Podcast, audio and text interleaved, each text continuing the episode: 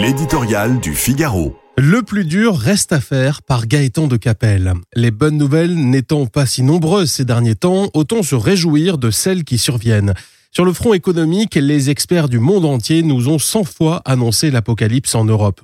Covid, guerre en Ukraine, retour de l'inflation, hausse brutale des taux d'intérêt, une invraisemblable succession de malheurs devait anéantir l'activité, détruire les entreprises, gonfler le chômage. Peut-être avons-nous marché le long d'un précipice, mais en tout cas, la catastrophe annoncée n'est jamais advenue. Le FMI, peu réputé pour son optimisme débordant, croit désormais que nous allons échapper à la récession et que, sans être radieux, l'avenir s'éclaircit.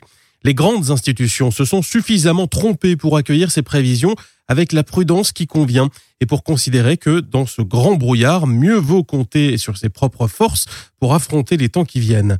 Longtemps, l'Europe a joué le ravi de la crèche dans la mondialisation face à des Américains mus euh, par leurs seuls intérêts et à des Chinois s'exonérant de toutes les règles internationales pour partir à la conquête du monde.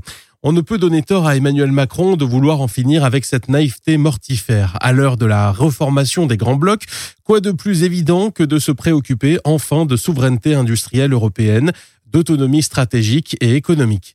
Les nouvelles réglementations pour encadrer les géants du numérique, assurer notre approvisionnement en puces électroniques et en matériaux critiques, ou encore attirer les investissements industriels décarbonés vont en ce sens.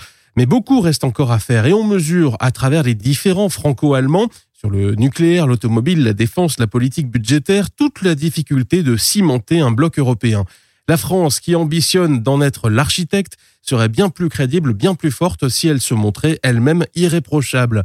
Ces immenses lacunes sur la dette et les déficits sont devenus des repoussoirs qui offrent à ses voisins un prétexte en or pour ne pas la suivre les yeux fermés.